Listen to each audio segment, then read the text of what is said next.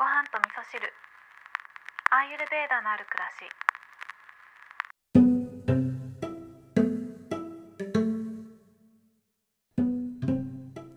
こんにちは。アーユルベーダアドバイザーの土井京子です。今日はジンジャーアパタイザーのお話をしようと思うんですけど、えージンジャーアパタイザーは消化を助けてくれる食べ物になります。でどういった食べ物かっていうのは後ほどお話ししたいと思います。でなぜ今ジンジャーアパタイザーの話をしたかったかというと、えーここ数日ですね1日2日ぐらいで急に梅雨感が出てきたと思いませんか？なんかねどんよりした空だったりとか空気が湿気てる重たい雰囲気だったりとかね。なんかそんなこともあって私がすごくね体調が変化しているというか一番こう感じているのが消化力なんですね。消化がねすごくゆっくりになってるんですよ。でまさにねこれはアーユルベーダで言うとカファっていう要素が高まってる時これは消化のスピードが遅くなってきてくるんですね。で特にね分かりやすく言うと赤ちゃんとか小さなお子さんっていうのはもともとカファの性質が高いんですね。カファっていうのはあのみずみずしかったりとかねするじゃないするんですね。えっ、と赤ちゃんってねプニプニしててお水いっぱい含んでますよね。あの感じがカファなんですね。で今この梅雨っていう梅雨に入る時っていうのはカファが高まりやすくって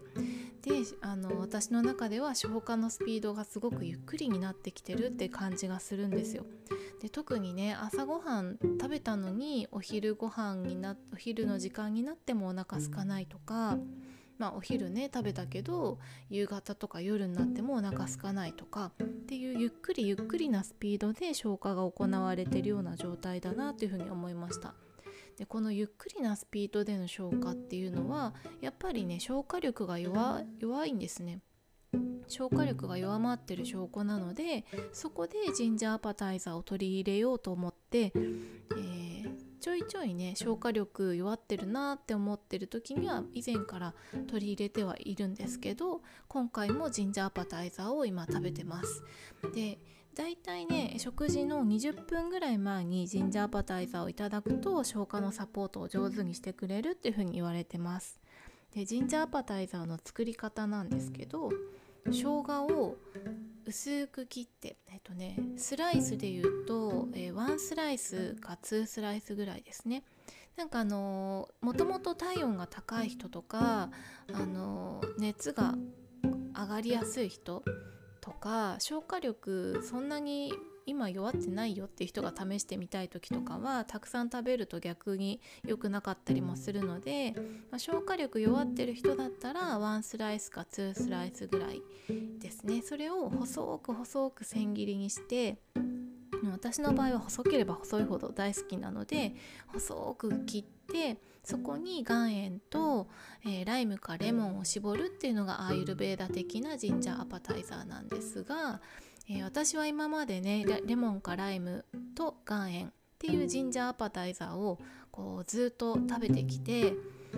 こんなもんかこんな感じかっていうのをもう感じて体感して分かってるので最近はねアレンジをしてるんですね。えー私のジンジャーアパタイザーっていうのを作っていて、えー最近やってるのが梅酢をかけてます生姜をスライスしたもの千切りしたものに梅酢をかけるでここれを食事の20分ぐらい前に食べるっていうことをしてます。でもう一味加えるのが最近のさらにマイブームなんですけどここにですね、えーメープルシロップをちょこっと入れるんですよね。そして甘じょっぱい味にして食べるっていうのがマイブームなんですけどすごい美味しいんですこれ。あの好き嫌いはねもちろんあると思うんですけどあの駄菓子屋さんのねすももとか桜大根とかその辺が好きだった人はきっとハマるんじゃないかなと思うので食べ過ぎ注意なんですけどね是非やってみてください。ということで今日は、えージンジャーアパタイザーのお話をさせていただきましたので、まあ消化力のね変化っていうのも自己観察してみると面白いと思います。今日も聞いていただきましてありがとうございます